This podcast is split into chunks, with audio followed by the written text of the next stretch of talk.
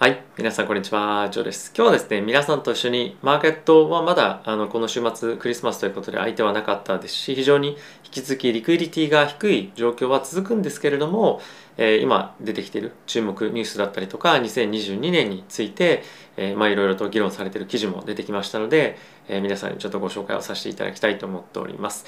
はい。この放送はファンズ株式会社様にスポンサーしていただいております。現在、ファンズのプラットフォームを通じてですね、株式会社三菱 UFJ 銀行がですね、なんと資金調達を始めたんですよね。一応概要欄の方にリンク貼ってますので、チェックしていただけたらと思ってます。個人の投資家が企業に対して貸付という形で投資をできるプラットフォームになってますので、ご興味ある方は概要欄のリンクチェックしてみてください。でまずこの週末なんですけれどもまたオミクロンがですね非常にやっぱ感染拡大しているということもありまして、えアメリカ国内および、ま海外も含めてなんですけれども、ま、約1500から2000のですねあの飛行機の便がキャンセルされましたということが発表されてました。でアメリカについては、ま、この1500ぐらいではあったんですけれどもやはりこの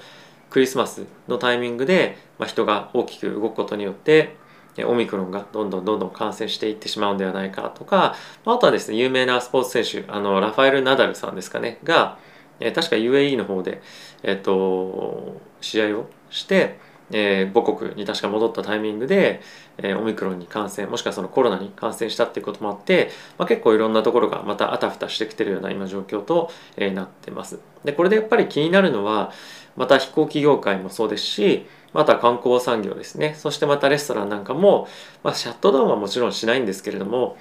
これだけやはり多くの便をキャンセルしなければいけない。でこれは乗りたいっていう人たちがキャンセルしますよっていうんではなくて今後このオミクロンが感染拡大していくことによって便が今後どんどん減っていくでしょうということで、まあ、一時またあの雇用のストップというのがあの今準備してるんですね、まあ、そういったところでもあってこのキャンセルっていうのはしなければいけないような状況になってくるのでまたやっぱりその航空産業だったりとかレジャーを中心とした、まあ、いわゆるそのリオープニングで注目されていたところについては、まあ、厳しい状況にえまた逆戻りというか、あのまあ、ステイしなければいけないような状況かと思ってます。で、これでやっぱり気になるのは、オミクロンは、まあ、感染はそんなにあの、まあ、するんだけれども重症化しないよねと。ただし、まあ、感染は、まあ、拡散どんどんしていくわけじゃないですか。そうなるとあ感染がするけど毒性そんなに強くないから大丈夫だよねみたいな感じのところから実体経済には結構インパクトあるじゃんみたいなところにつながっていく可能性っていうのは十分あるかなと思っているので、まあ、今後この辺りが GDP だったりとかあとは企業の収益に対してどれほどインパクトがあるかっていうのは次に発表がある決算でちゃんと見ていかないと、まあ、方向感見誤る見誤る可能性はあるんじゃないかなと思ってます。あとはこれやっぱりかなり業種によって違ってくるとは思うので、ご自身が投資をされている企業に対してオミクロンだったりコロナの影響がですねどれほどあるのかっていうのは一つやっぱり見ておかないといけない見ておいた方がいいポイントになってくるかなと思うので、まあ、この辺りは引き続き感染状況っていうところも含めてですね見ていきたいと思いますで今日の一番皆さんと本当にあの共有をしたいニュースなんですけれどもウォール・ストリート・ジャーナルの方から出ていた記事になっていまして2022年については株式の見通しがまあ、結構弱いですよと。えかなり非常にパフォーマンスここ数年ですね良かったんですけれども、まあ、それを、えしっかりと、ま継続することは難しいんじゃないかっていうのが今の記事となっております。でこれいろんな予想があるんですけれども、まあ、いろんな予想とかいろんな観点からのコメントがあるんですけれどもやはりそもそもこの S&P500 のですねパフォーマンスの平均っていうのはですね過去遡って見てみてもどっかに書いてあったんですが8.4%ここですね。8.4%ぐらいなんですよね。1957年から比べて。でここ数年のものすごいいいパフォーマンスが続くっていうのはやっぱちょっと異常ですと。2019年については 28.88%2020 年については16.26%で今年まだ終わってませんけれども、まあ、今ぐらいのレベルで下がるようであれば、約25.82%というような、まあ、上昇を続けているわけなんですね。でこれは、まかなり異常ですと。なんでまあこういったのがずっと続くっていうことはまあそもそもありえないですよねっていうのが一つベースとしての考え方としては持たれていると。でプラスそれに加えて2022年の企業の収益率の増加っていうのが、まあ、そんなに伸びないんじゃないかっていうふうに言われています。で、2021年については、えっ、とですね、約45%のプロフィットグロースっていうのが、まあ、実際に、まあ、ありましたと。まあ、前年がすごい低かったので、まあ、もちろんそれでそのベースエフェクトっていうんですか？ベースがもともと低かったのでもう大きく伸びたっていうのはあるんですけれども2022年については、まあ、現在ですね9.2%しか、まあ、アーニング利益が成長しないというふうに言われています。なので、まあ、これもあって、まあ、そんなに思ったほど株価もしくは企業の収益が改善していかないんじゃないかっていうのは見方がですね結構強まってるんですよね。でこの辺りを考えてみてもえ非常に今のマーケットを見る人たちは結構不安感があったりとかっていうのは、まあ、一つあると。プラスそれに加えてバリエーションという観点から、まあ、今のえっ、ー、とですね大体何ですかあの PR が21%ぐらいなんですねこれこれがあの過去を遡っての S&P500 の PR なんですけれどもえ大体12ヶ月。まあその次の12ヶ月を見た時に PR どうなってるかというところを見てるんですがえ21ですと。でこれも過去と振り返ってみると、まあ、かなりやっぱまだまだ割高なんですよね。大体ここ5年ぐらいで振り返ってみると、まあ、大体19ぐらいがあの、まあ、適正というか平均ではあるんですけれども、まあ、そこから比べてみても、え、まだかなり高いと。でこれは平均を取ることに本当に意味があるのかっていうのはまた別として、まあ、平均で見ると高いよねっていうのは、まあ、実際問題あると。やはりこの辺りが非常にやっぱりあの注目されていてここ最近やっぱりテスラだったりとか、まあ、NVIDIA も含めてなんですけれども、まあ、いろんなこちらにもですね名前が挙がっていてあとはマイクロソフトですね NVIDIA、Apple、アルファベット、Google ですね。でテスラなんかありますけれども、まあ、非常にバリエーションが高いと。テスラに関しては123倍。で NVIDIA に関しては58倍ですねの、まあ、PR NEXT 12 months の EPS で見た時にまあ、あのこれだけ高いバリエーションになってしまっていると。でこれはそもそももうありえないよねみたいのが、まあ、今の現状の,、まあその PR バリエーションにはまあ言われていますと。まあそれはそれであの一つ分かる議論ではあるんですけれども、まあ、今後の5年とか、まあ、それぐらいのスパンで見た時の成長率っていうところで考えると、まあ、これも妥当なんじゃないかっていうふうに見る人がいたりとか、まあ、あとはやっぱりそのバリエーションで見るっていうのはもうちょっとあのある意味時代遅れっていう風な言い方は違うかもしれませんがバリエーションだけで見ていくっていうのはあのなんだろうそれでおそらくこれ投資してきた人ここの数年取引してきた人って全くあのなんだろうパフォーマンスそんなに出なかったっては言わないですけれども、まあ、結構失敗した方多かったんじゃないかなと思うんですよね。バリエーションバリエーションとか PR とか、まあ、あとはそのディスカウントキャッシュフローとかっていうのはあの使う人いますけれども、まあ、そういったものよりも、まあ、それをある意味無視して投資してきた人たちの方がパフォーマンスは圧倒的にこの数年は良かったんじゃないかなと思います逆に言うとそれがちゃんとあのまた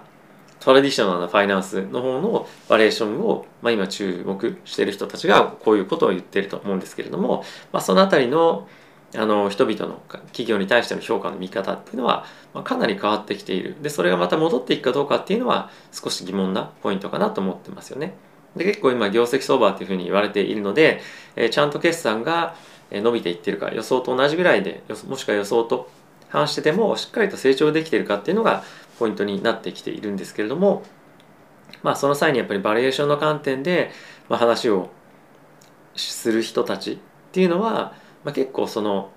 ローテーションとかを頻繁にあの、まあ、やるヘッジファンドだったりとかっていうのは、まあ、ある程度ちょっと値動きを見ながらも、まあ、ちょっと高くなってきてる上がりすぎてるよねっていうような形で銘柄入れ替えてるっていうのはあるんですがバリエーションがこれ PR で58倍だからもうちょっと買わないよねみたいな議論っていうのは結構ここ最近やっぱ下がっあの効かなくなってきてるような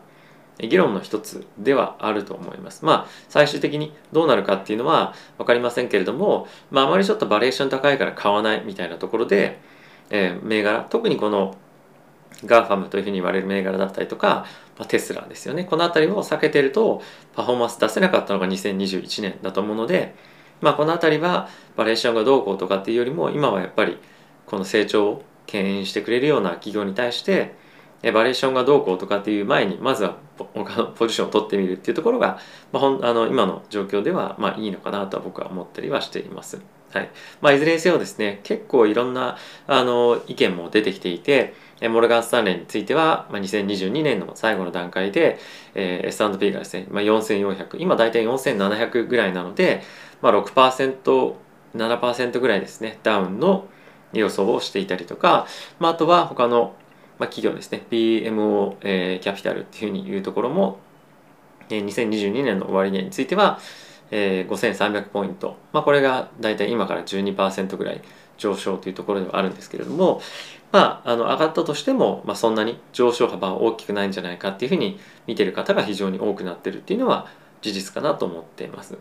まあ、あの最終的にどうなるかっていうのはあの今後のやっぱり金融政策っていうところが非常に大きな影響をえー、及ぼしていくと思いますし、まあ、金利の加速っていうところが、まあ、金利がまあなんていうのかどんどんどんどん利上げをされていくイコール、まあ、株の下落じゃないよっていうところは一つ押さえておきたいのとあとはやっぱり物価の上昇がどれほどあのまだまだ続くかっていうところがポイントだと思うんですよね。でやっぱりそれは10年債の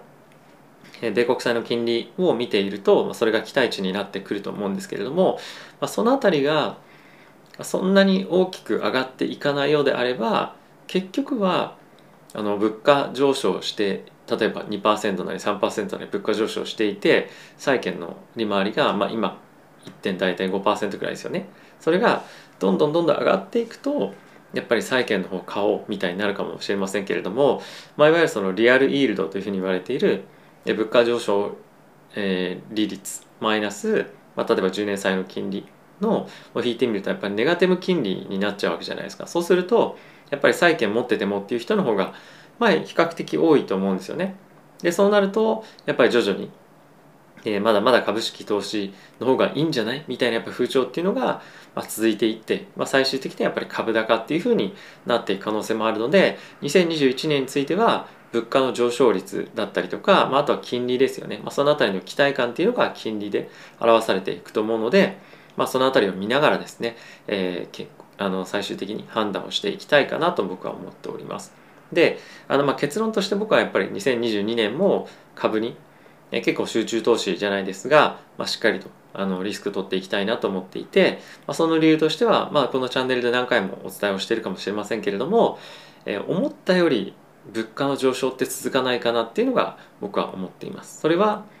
えー、これまでずっとアメリカの FRB がですね、えー、金利を、まあ、上げよう上げよう物価上昇させようというふうにしてきましたけれども、まあ、ほとんど、まあ、とろうに終わったというか思ったような物価上昇金利上昇というところが見込めなかったということもあってまあ最終的にはこの12年ぐらいで同じような状況に戻ってしまうんじゃないかなというふうに思うんですよね。まあ、そういうところを考えると、まあ、金利の上昇や物価の、まあ、期待通りの上昇っていうのは、まあ、結構難しくなることによってじゃあ投資先もう株しかないじゃんとか、まあ、株だったりとか、まあ、不動産しっかりと利回りが回るようなところに対して資金を入れていこうっていうような方向性の議論になっていくんじゃないかなと思うので、まあ、その辺りは人それぞれいろいろ議論が議論のポイントがあると思うんですが、まあ、基本は基本シナリオは長期で見るとえそういう感じかなと思ってます。はいまあ、いずれにせよですねあの利上げしますよみたいなタイミングでやっぱり株価が下落していくと思うので、えその辺りをどういうふうに対応するかどうヘッジするか、まあ、もしくはしないのかだったりとか、まあ、あとはそこのタイミングに向けて、えー、キャッシュをですね貯めておいて株をガツッとそこで拾って買いに行くっていうのもありかと思うので、まあ、その辺りはいろいろとまずそのタイミングで、えー、皆さんとお話できたらいいなと思ってます。まあ、僕はずっと今のポジションは継続保有でキャッシュ貯めていきながら落ちた時には拾っていくっていうような方向性で基本は考えています。マーケットクラッシュするような感じにもしなるようであればどっかのタイミングで売却することもあるかもしれませんがまあそこは今のところのシナリオにはあの起こる可能性としては低いシナリオとして自分の中では置いているので、えー、まずは準備キャッシュをするもしくはそのコツコツ資金を入れていくっていうところを中心ですねやっていきたいと思ってます。はい。ということで皆さん今日も動画ご視聴ありがとうございました。あと残すところ2021年もですね5日となりましたけれども、まあ、非常に寒くなってきていますので、えー、ぜひですねお体冷やさないようにしていてください。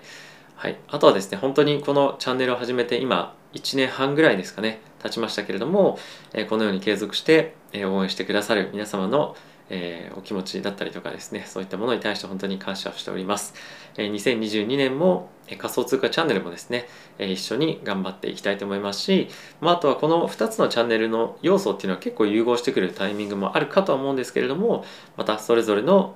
まあ、色をですね出したりとか、まあ、取り上げるニュースとかも変わってくると思うので、まあ、引き続きあの努力をしながら皆さんのお役に立てるように頑張っていきたいと思いますので、え今後ともよろしくお願いいたします。ではまた次回の動画でお会いしましょう。さよなら。